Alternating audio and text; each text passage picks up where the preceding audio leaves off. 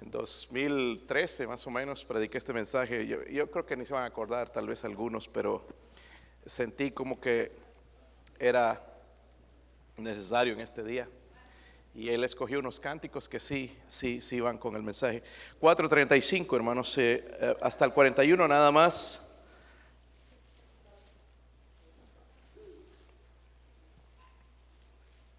Yo sé que ustedes son bien curiosos, así que van a ir a la casa y van a leer el resto, entonces siempre me confío en eso. Pero espero que sea así, hermanos. Ah, del 35 al 41, hermanos, ¿sí lo tienen? Yo leo el 35, ustedes el 36, todos juntos leemos en el 41, ¿ok? Dice el versículo 35, aquel día cuando llegó la noche les dijo, pasemos al otro lado.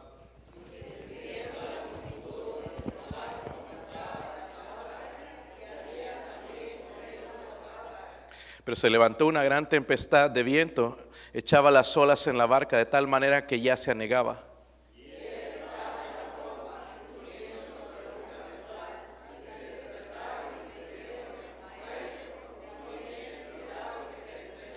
Y levantándose reprendió el viento y dijo al mar, calla, enmudece, y cesó el viento y se hizo grande bonanza.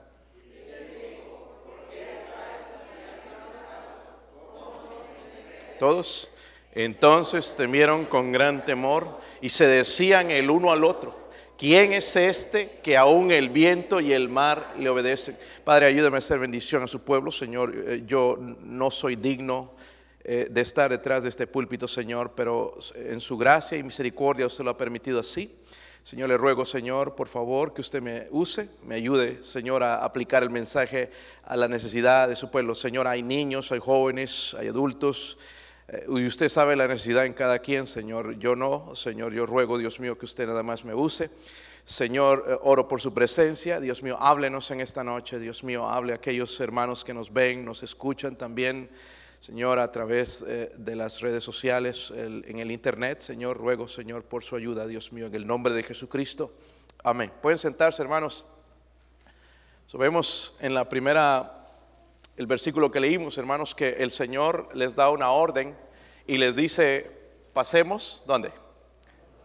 Pasemos al otro. Si el Señor decía, hermanos, que esto iba a suceder, entonces iba a suceder. ¿Por qué? Porque Él cumple su palabra, amén.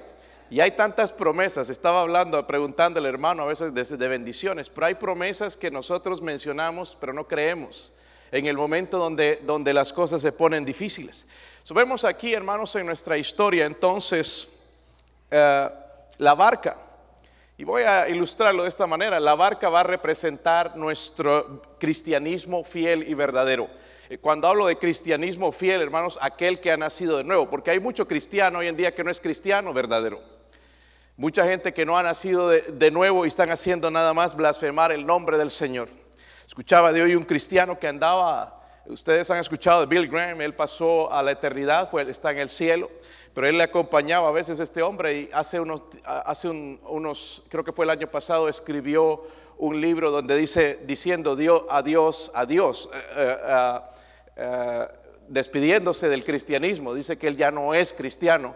la verdad, hermanos, yo creo que nunca fue cristiano, nunca nació de nuevo. So, la barca representa nuestro cristianismo, Vamos a ilustrarlo también la manera de nuestro ministerio. ¿Cuántos tienen ministerio en la Iglesia Bautista la Fe? Levanten su mano. Sea cual sea, hermanos, ministerio de niños, de lo que sea. Algunos no levantan la mano, yo sé que sí lo hacen, hermanos, pero es para ustedes el mensaje, ¿ok? Nuestro ministerio. ¿Cuántos tienen familia? Porque quizás ahí sí se da cuenta. Si no lo vamos a adoptar, ¿Tienen familia o no? Hay hermanos que no despiertan con nada. Yo no sé eh, a qué vienen a la iglesia. Ah, este, este eh, esta barca también, no solamente el ministerio, la familia, sino también la iglesia, ¿ok? vamos a tener eso en mente mientras predico este mensaje. Puede representar nuestro cristianismo verdadero, amén, porque si somos cristianos, ¿verdad? Pero tarde o temprano, hermanos, nos vamos a desanimar. También en el ministerio nos vamos a desanimar. También en la familia va a haber desánimo. También en, la iglesia va a haber desánimo. tenga eso en mente. Vemos, hermanos, en, los apóstoles que su fe fue probada. Nuestra fe va a ser probada tarde o temprano. Algunos como cristianos aquí, hermanos, no se dan cuenta que están en la misma situación de los apóstoles a punto de abandonar la barca, a punto de tirar la toalla, a punto de decir adiós al cristianismo, adiós a la iglesia. Hay gente aquí que está en esa situación y quizás no se han dado cuenta. Es cuestión nada más de tiempo si no hace algo al respecto en esta noche. Eh, el problema, hermanos, no son los problemas. Miren el versículo 40 para explicarle lo que estoy tratando de decir. Versículo 40, ¿están ahí, hermanos? Dice ahí, les dijo, ¿por qué estáis así que? Amedrentados, dice, ¿cómo no tenéis que? Los discípulos, eh, dice el Señor les está diciendo, ¿cómo no tenéis que? Ah, hermanos, si los discípulos no tenían fe, imagínense nosotros. En este país es bien difícil, hermanos, decir que uno tiene fe. Hermano Pedro, si vas a escuchar este mensaje, te felicito porque tú eres un hombre de fe, que es un ejemplo para mí, me ayuda, me, ayudas a crecer espiritualmente porque ese hermano vive por fe. Vive por fe. Nosotros aquí decimos que vivimos por fe, hermanos, pero cuando perdemos el trabajo vamos a ir al tío Sam a pedir dinero. Vamos a ir a pedir al gobierno dinero. ¿Sí o no? Y eso no es fe este país, hermanos, nos empuja a eso. ¿Sabe? Mucho, yo escucho, hermanos, a veces eh, que, siguen apoyando gente todavía que, que está sin trabajo eh, desde lo que perdieron el coronavirus, ¿verdad? Y siguen mandándole 600 dólares. ¿Quién quiere trabajar después? Si te mandan a, a tu casa 600 dólares, mejor, mejor. ¿Verdad? Con los pies allá y viendo la tele. ¿Qué quieres ir a trabajar? Eh, yo creo que es promover flojera. Está callado aquí, hermanos. ¿Por qué no, les gusta esto, verdad, hermanos? Como que pegó en el callo. Yo pensé que eran otra iglesia, pensé que estaba hablando de, de americanos, pero no. Wow.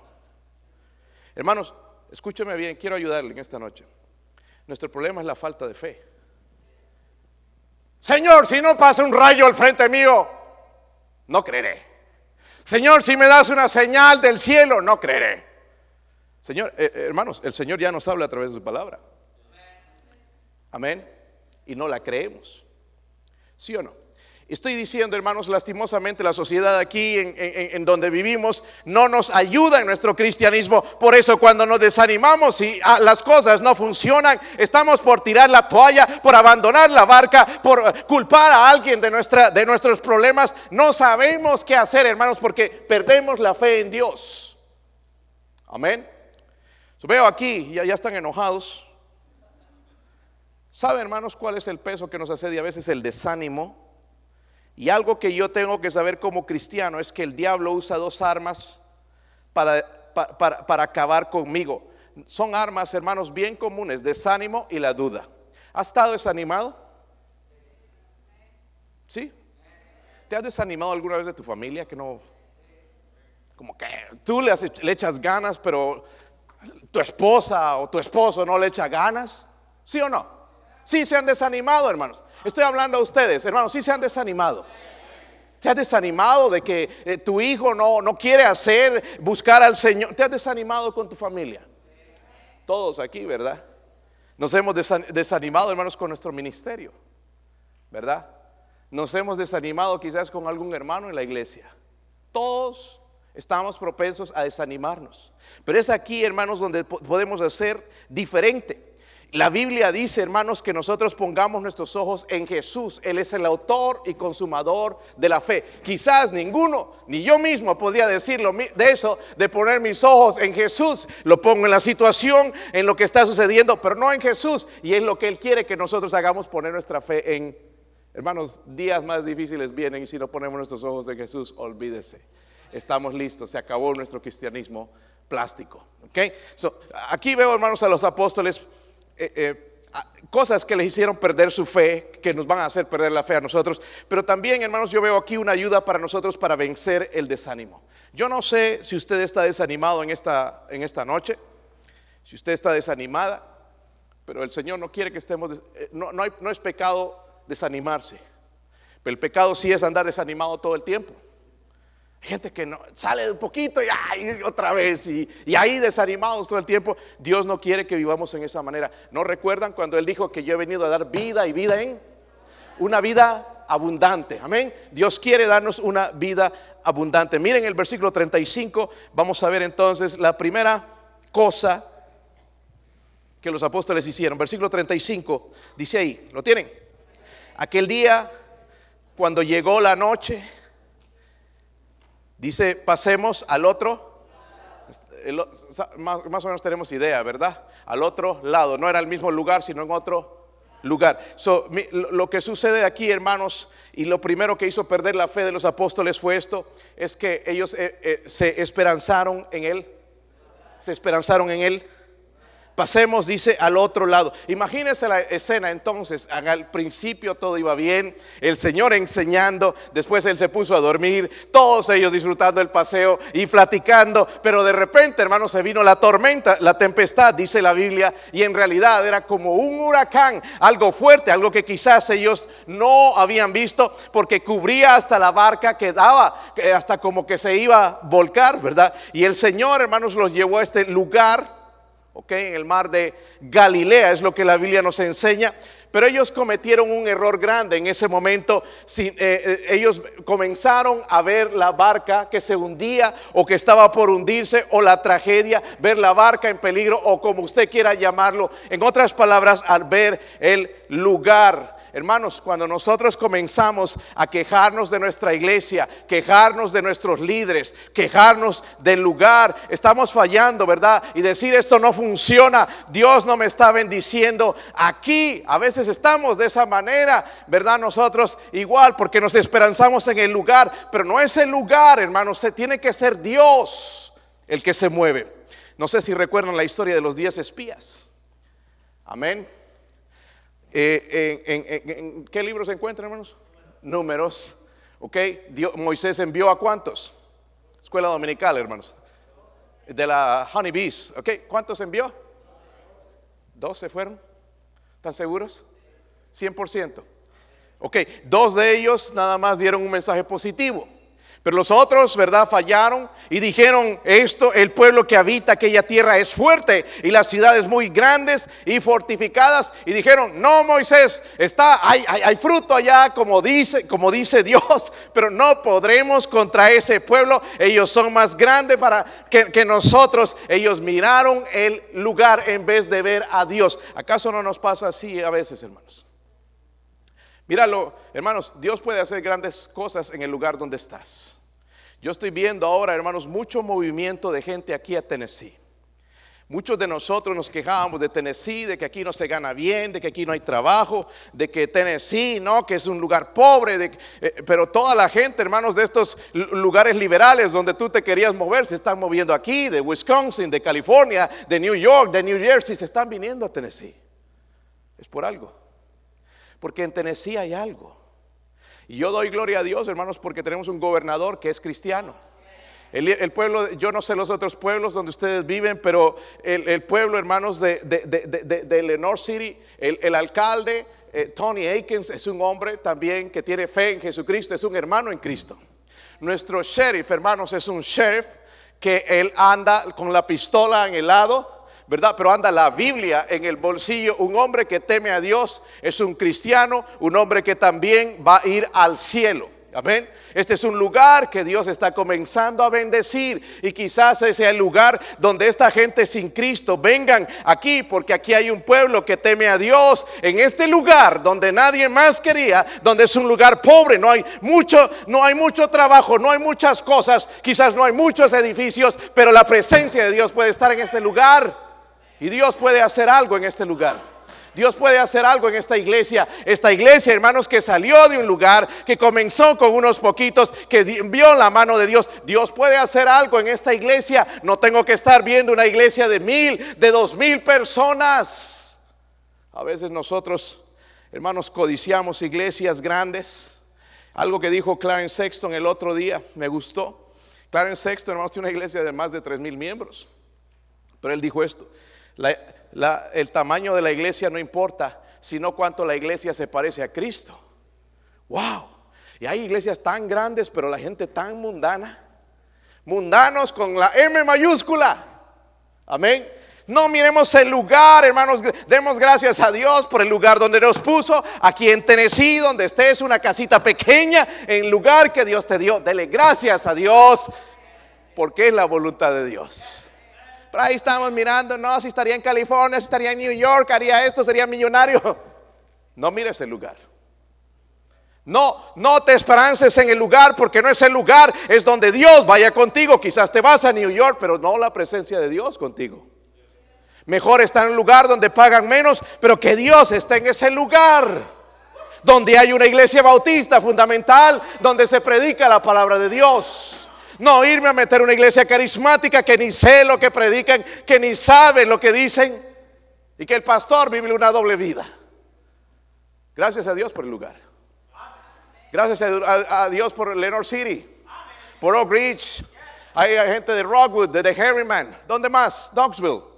Gracias a Dios por este lugar, hermanos, donde nosotros estamos. No es el lugar, sino pidamos que Dios esté en este lugar con nosotros, hermanos.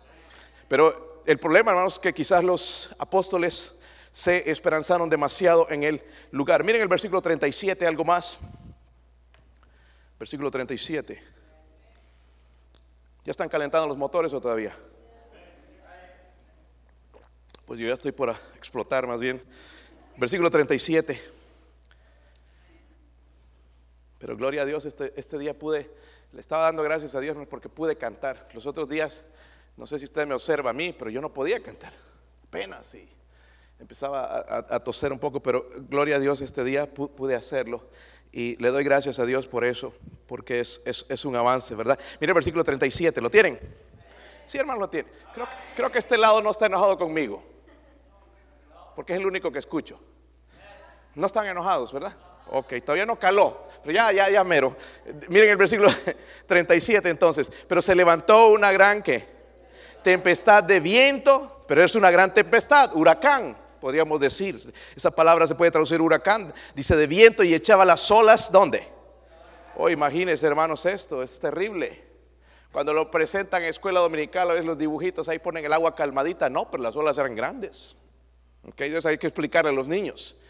No, sé si se han dado cuenta a veces los maestros de escuela dominical, en los libros o las, las imágenes que, usan, nada más el agua bien tranquila. Dice que las olas estaban qué?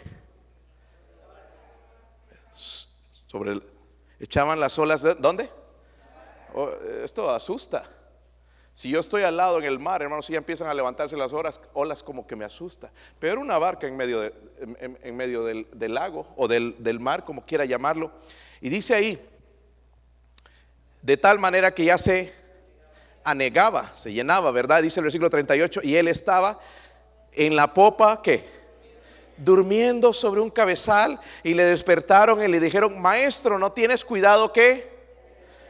Otra cosa, hermanos, que, que ellos hicieron, no solamente se esperanzaron en el lugar, pero veo, hermanos, que ellos se enfocaron en la, se enfocaron en la, estaban en la barca, hermanos, el Señor durmiendo porque él no se atemoriza con estas cosas. Él sabe lo que está sucediendo. Él estaba probando la fe de los apóstoles. Él sabía desde el principio lo que iba a suceder al mandarles decirle vamos a pasar al otro lugar. Él sabía lo que venía. Amén. Él sabía que este coronavirus venía. Amén. Como digo yo, hermanos, y lo, lo he dicho varias veces ya, de que yo creo, hermanos, que el coronavirus fue creado fue creado en un laboratorio, eh, es, había el coronavirus, pero ahora el coronavirus que está en etapa 19 de mutación o, lo que está, yo creo que fue creado con un propósito. ¿okay? Y, pero Dios sabía esto o no? Las mentes malignas de los hombres, ¿sabía o no? Dios sabía esto, hermanos, del principio. vemos aquí, hermanos, que el, el, viento comenzó a soplar, se desencadenó la tormenta o el huracán, parecía que la barca ya no iba a soportar pero ellos pensaron que morirían. ¿Por qué? ¿Por qué pensaron que morirían? Porque le dicen al Señor, no tienes cuidado porque, porque perecemos, estamos a punto de morir, Señor, y tú estás durmiendo. Como digo, el Señor, hermano, sabe lo que Él hace. Cuando nosotros nos enfocamos más en los problemas que en Dios, es cuando los obstáculos se hacen más grandes. Hacemos, ¿se recuerdan la historia de Saúl? Saúl al principio, hermanos, fue un rey humilde, pero después se le subió, ¿verdad? La mostaza. Y ya se creía y ya después andaba detrás de David, el próximo rey de Israel. Pero Saúl comenzó bien. Y en los momentos que comenzó ahí tenía pleitos con los filisteos como siempre. Y en cierto día ya se pusieron los filisteos para pelear con los israelitas. Y de repente salió un paladín, dice que era grandote, como nueve pies, quizás, quizás más. Este podría jugar en la NBA tranquilo. ¿Verdad? Goliat se llamaba, recuerdan la historia, ¿verdad, hermanos? Pero salía y desafiaba al pueblo de Israel, manden a alguien a pelear y todos escondidos, tenían miedo. Pero llegó David, hermanos, un muchacho al que nadie creía, llegó este joven ahí y le dijo a Goliat, ¿sabes qué? Goliat, no vas a desafiar así al Dios de Israel. Mi Dios te va a entregar en mi mano. ¿Sabes qué? Yo te voy a vencer y te voy a cortar la cabeza y te voy a entregar a las aves del cielo. Te van a comer las aves del cielo. Y saben el resto de la historia. Pero lo que pasó con Saúl, hermanos, ellos decían los, los, los soldados en ese momento. No, es muy grande. Échale tú, no, ve tú, ve, tú, envía al hermano Héctor. que vaya el hermano Héctor, no, está muy grande. Tú eres el más alto, ve con él. Nadie quería, ¿verdad? Porque veían el tamaño de gigante, no el tamaño de su Dios. Muchas veces, hermanos, nosotros, eh, cuando viene la adversidad, estamos a punto de abandonar la iglesia, el matrimonio o lo que sea, a los hijos, decimos, este, no, el cristianismo no es para mí, yo que cuento, dicen cosas, pero no es para mí. No nos enfoquemos, hermanos, en la adversidad. En lo grande del problema pongamos la mirada en Dios. La mirada en Dios. No miremos los obstáculos, porque mientras más grande, hermanos, más fuerte caemos como Goliat. Cayó, le cortó la cabeza, ¿verdad? Recuerdan la historia. Y lo venció, porque tenía sus ojos puestos en Dios. Qué mejor momento, hermanos, para poner nuestros ojos en Dios. Nos vamos a llenar de problemas, hermanos. Y cuando tenemos problemas en el matrimonio, no se desanimen, hermanos.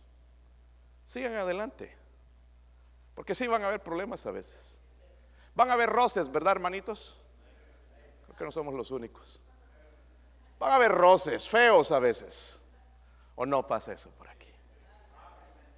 De aquí son bien parejas perfectas.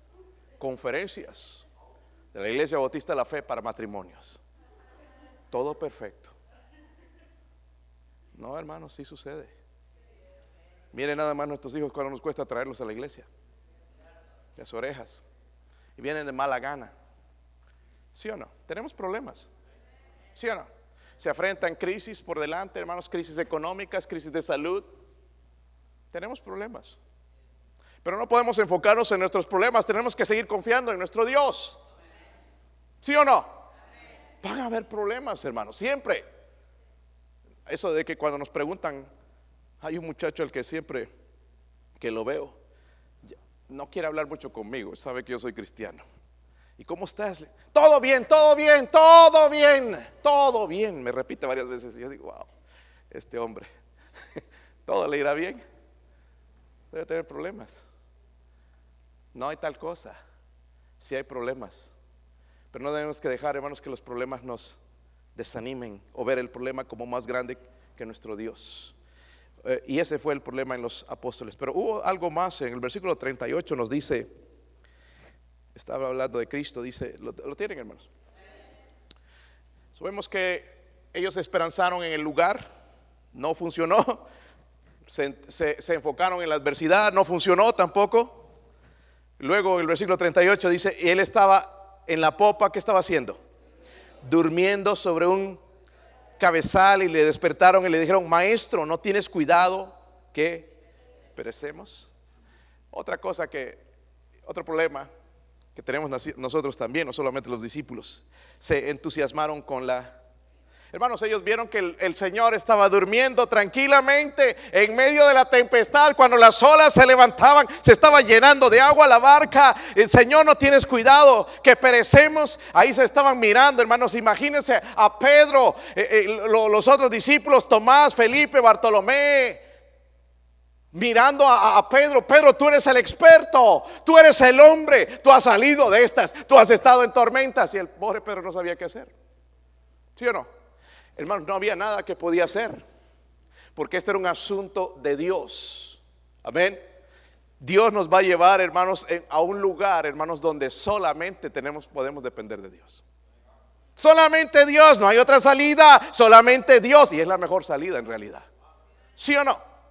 Ahora, cuando ponemos los ojos en los hombres nos desanimamos. ¿Sí o no?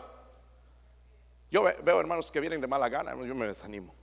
Pero no, no me, no, yo rápidamente quito los ojos porque no quiero andar desanimado. ¿Sí o no? Hermanos, saben, en, en la Biblia nos habla el ejemplo de Jonás. ¿Se acuerdan de Jonás? Aquel hombre, predicador, Seguramente hoy en, las en muchas iglesias lo invitarían a Jonás a predicar porque todo Nínive se convirtió. No invitarían a Noé, pero invitarían a Jonás. ¿Cuánta gente se convirtió con Jonás? ¡Wow! Poder de Dios. Pero ambos tenían poder de Dios. Solamente que Dios los usó diferente. Amén. Dios los usó diferente. Pero vemos a Jonás, hermanos, enviado ¿dónde? Nínive, una nación pagana, la gente malvada, le, arrancaban la piel a la gente, los descuartizaban. Y entonces Jonás dijo, no, no, no, ¿cómo voy a ir a ese lugar a que se arrepientan? Me voy a ir a Tarsis, me voy a escapar, pero sabemos que no se pudo escapar de Dios. Muchas veces, hermanos, nosotros nos desanimamos porque miramos a la gente, ¿verdad? Ay, fulano anda desanimado. ¿Y por qué tú le sigues a él? ¿Ah? ¿Por qué no sigues a los que aman a Cristo? ¿Por qué no sigues a los que andan en fuego? ¿Por qué? ¿Por qué nos enfocamos en la gente? ¿Nos dice la Biblia enfocarnos en la gente? Nos dice, hermanos, en entusiasmarnos con ellos, en confiar en ellos.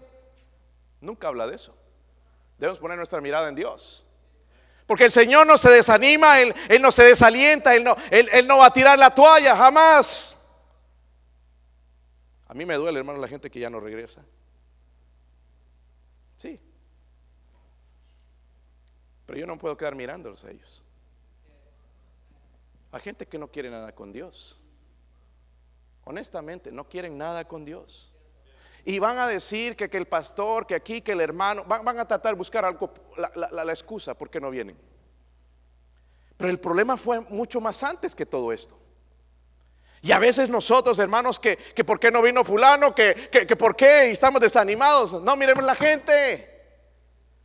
No miremos, hermanos. Y sí miremos a aquellos quizás que andan en fuego por Dios. No nos entusiasmemos, hermanos, con la gente, porque vamos a acabar fuera de la iglesia. Hay tan, escucho noticias a veces de líderes caídas grandes y al principio cuando escucho eso me desanima. Pero si me quedo pensando en eso, voy a abandonar también el cristianismo. Nunca Cristo me dijo que los mire a ellos. Puedo orar por ellos. Pero no miremos, hermanos, la gente que anda desanimada, mal, que andan en pecado, los mundanos. Miremos a la gente que ama al Señor. Miremos a Cristo. Me preguntó ayer este varón, su nombre se llama, es Joshua. Yo quiero que oren por él. Yo veo que el Señor lo está trayendo a él. Ayer estaba bien desanimado. Y me gusta agarrar a veces la gente así, porque él es orgulloso. Yo, hermanos, cuando lo guía a Cristo, yo dije, jamás voy a poder guiar a este hombre porque es bien prepotente, tiene un carácter fuerte y, hermanos, si se enoja puede sacar la pistola y, te, va mal con él, ¿verdad? Entonces, no, yo soy así tengo, y, todo tatuado y, al principio da miedo que, de testificarle. Pero cuando el Señor me dijo aquel día, ve a, Él, a Él, Señor, ¿no hay otro? ¿No hay otro más manso? ¿O más menso? Cualquier cosa. Y no, a Él. Y fui, hermanos, y le encontré, le empecé a hablar y lágrimas caían de sus ojos, quebrantado y recibió a Cristo. Ahora, ayer, ya los otros días ya he empezado a ver otra vez y escuchando la música y mundana y, y entonces dije, ah, pero ayer ya me pidió ayuda. Y me gustó eso. Porque ya entonces sabes que tú tienes que comenzar tu día con Dios estás enfocado en los problemas. Justo, miren lo que te iba a tener que predicar hoy, hablar de esto. Y tú estás mirando los problemas cuando Dios, tú comienza tu caminar con Dios, comienza con la Biblia. Me pidió la guía para leer la Biblia, le envié la guía para leer la Biblia. Seguramente hoy comenzó con la Biblia, la próxima semana vamos a hablar de lo que leyó en la Biblia y la bendición que ha sido Dios en su vida. Pero ¿sabe cómo comenzó el desánimo? Viendo a alguien. Su suegro. No veas al suegro ni a la suegra. Estoy, estoy bromeando, hermanos. Pero lo desanimó.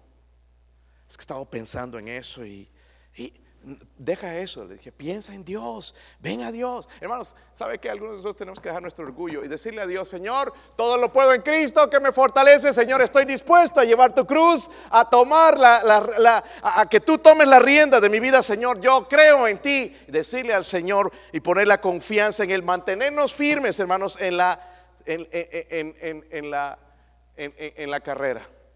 Sabemos, hermanos, que se entusiasmaron con la gente.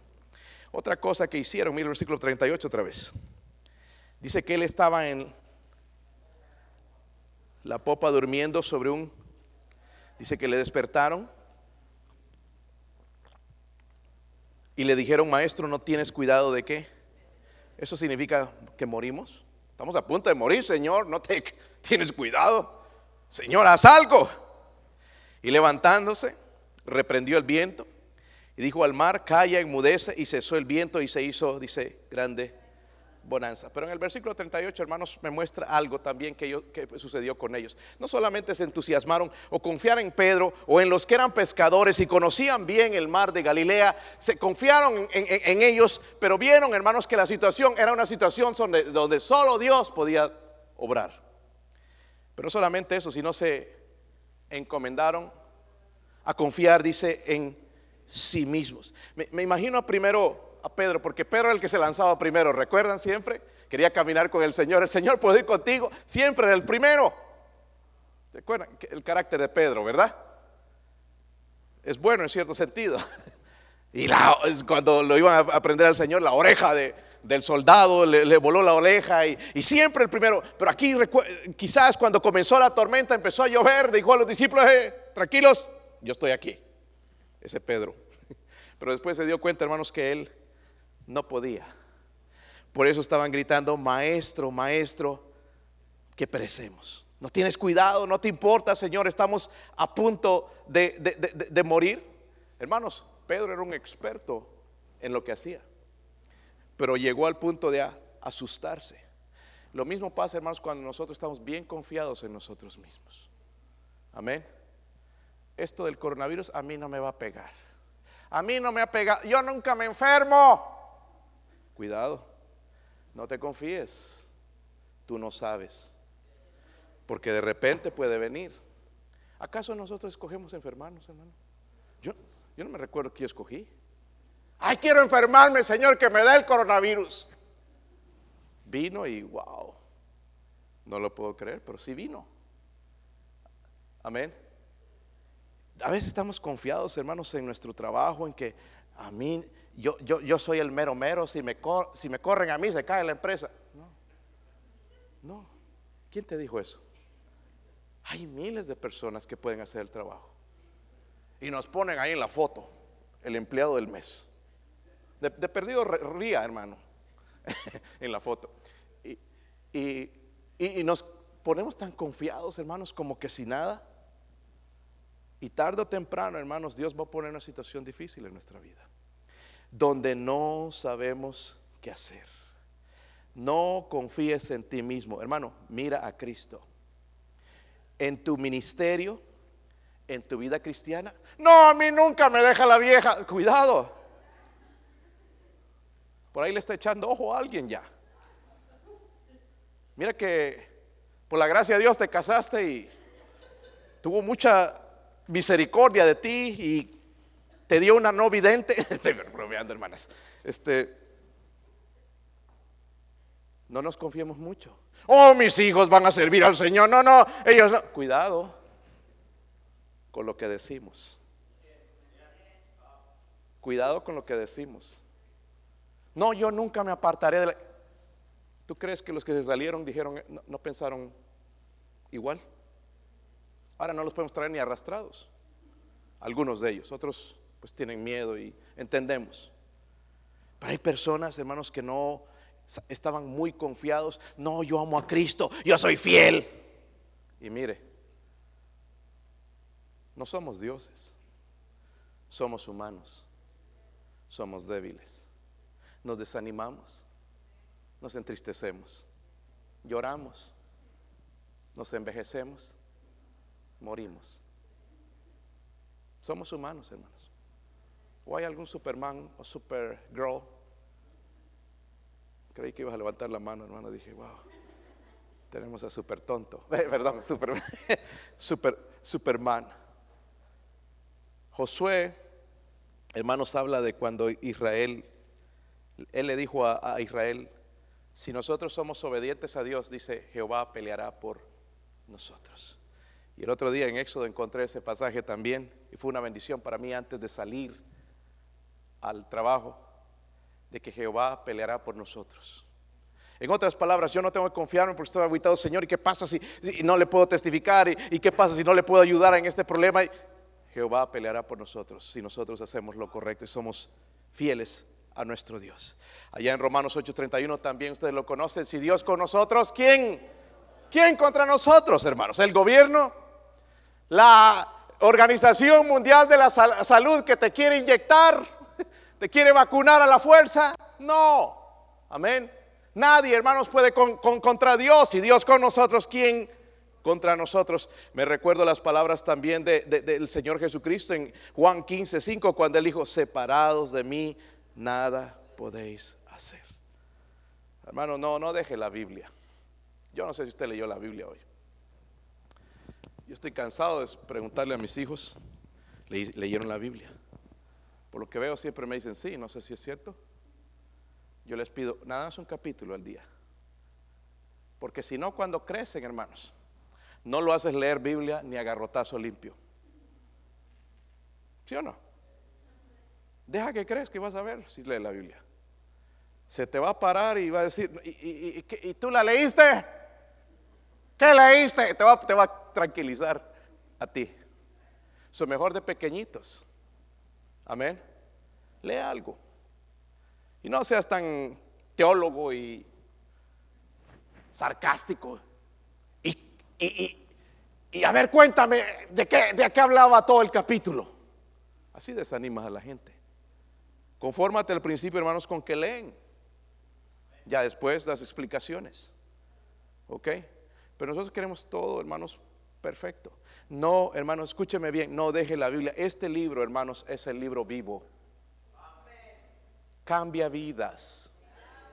Este sigue siendo el remedio para tu matrimonio, para criar a tus hijos, para ser rico, financieramente y también espiritualmente. Este libro, hermanos, es la palabra de Dios, es la carta de amor a nosotros. ¿Por qué lo abandonamos?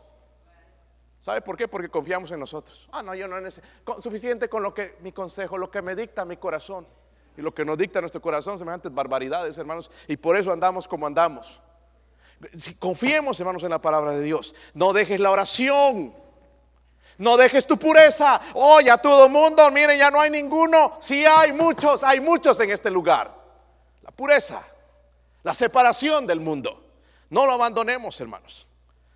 Ah, luego, versículo 41 para cerrar esto.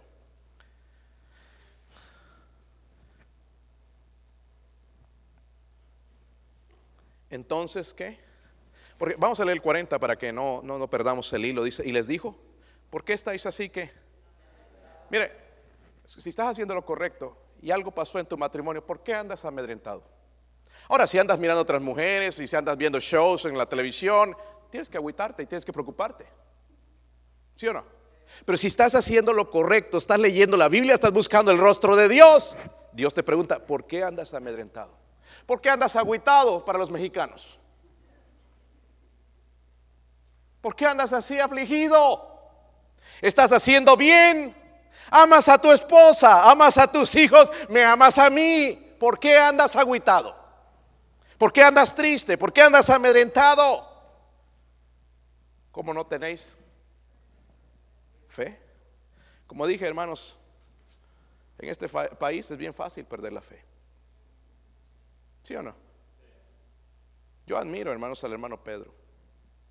Lo admiro porque se fue de aquí nada más con la ayuda, hermano, de 100 dólares. 100 dólares hondureños, igual allá Es poco.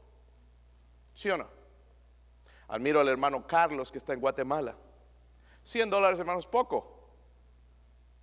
Amén. Si tú quieres ganar 100 dólares la hora, imagínate. Ellos 100 dólares al mes. Y tener que alimentar las barrigas de sus hijos. Y tener que hacer la obra con 100 dólares. Eso es fe. Nosotros no sabemos de fe. ¿Sí o no? Se nos rompe el carro y ya tenemos el otro. Voy a orar al Señor y ya tenemos el garaje lleno de carros. ¿Sí o no? Ropa, hermanos, ahí el ropero abre, se cae, especialmente las mujeres, hay zapatos para cada ocasión. Verano, invierno, otoño, colores de la bandera, colores de la bandera de México, donde quieras. Qué fe, hermanos. Refrigerador, se, empieza ya a poner la mitad, ya a la tienda, vamos el carretilla hasta aquí. Pero, tienes que llevar un camión para ir a traer las cosas. Estoy yendo al mandado. ¿Cómo? ¿Cómo podemos hablar de fe nosotros? Por eso es que van a venir estas situaciones donde Dios nos va a quebrantar. Porque ahí es donde se ve la fe. Les mencioné, hermanos, el domingo. Esta epidemia está mostrando la debilidad de la iglesia está demostrando lo que somos, el carácter de la iglesia. Gracias a Dios aquí hay gente, pero hay iglesias donde están vacías. Amén. Ya no quieren regresar. Todo se está preparando para hacer en, internet y todo. Ya dentro de poco van a estar trabajando en internet ustedes. Yo no sé cómo lo van a hacer para poner ladrillos por internet, pero ya se les va a ingeniar algo. No podemos hablar de fe. Y el Señor les dice, ¿cómo no tenéis fe? Ahora el versículo 41, entonces viendo todo eso. Entonces, ¿qué? Temieron con gran temor y se decían el uno al otro, ¿quién es este? Que aún el viento y el mar le obedecen. Para mí, hermanos, ese versículo es bien poderoso. Porque dice que el viento y el mar le obedecen. Cuando vino el huracán, el último Lucy, ¿se llamaba? ¿Cómo se llamaba? Laura. ¿Dios podía detener eso, sí o no? ¿Sí o no? Ese huracán podía obedecer la voz del Señor, pero Él permitió que entrara. Porque esta tormenta, hermano, no una tormentita, nada más una lluvia, dice que las olas ya cubrían la barca. Estamos hablando de una barca grande para cargar 12 personas o 13. Esta es una barca grande. Y estaba a punto de hundirse. Eso era una tormenta grande. Pero cuando el Señor dice habló, el viento y el mar le obedecieron. ¿Cuál es la lección? Que el viento y el mar que nos pega a veces afuera el viento, el mar no porque no vivimos en costa, le obedecen al Señor y nosotros no obedecemos. Algo que es tan poderoso le obedece a la primera vez. Pero nosotros que somos cristianos no podemos obedecerle. Soy, y los discípulos se preguntaban, ¿quién es? Ah, mi esposa va a tocar algo, hermanos. Lean conmigo, dice, ¿quién es? ¿Quién es? Este. ¿De quién están hablando? De Jesús. ¿Quién es yo le pregunto, hermanos, honestamente, ¿quién es Jesús para usted? Porque si Él es Dios, si Él es Rey, si Él es el Creador, si Él está en control de todo, si Él va a reinar por la eternidad, si Él es el Dios que Él dice, entonces está en control de todo, no hay nada que se pueda ir en contra de Él. ¿Por qué tememos? ¿Quién es Jesús para ti? Si supiéramos quién es Dios, esta fue una de las preguntas que Joshua me hizo, yo no le terminé de contar. Tú tienes, le dije, que aprender a conocer a tu Dios a través de la Biblia. Y me dijo, ese es mi problema. Yo no conozco a Jesús bien. Sí lo conoce como su Salvador. Pero Jesús es más que el Salvador. Él puede ser tu amigo. Algunos nos quedamos con la salvación y listo. pero ya no lo conocemos como nuestro amigo. Y, él- él reconoció. Yo estaba a punto de decirle, no eres el único. Hay muchos que no conocen a Jesús.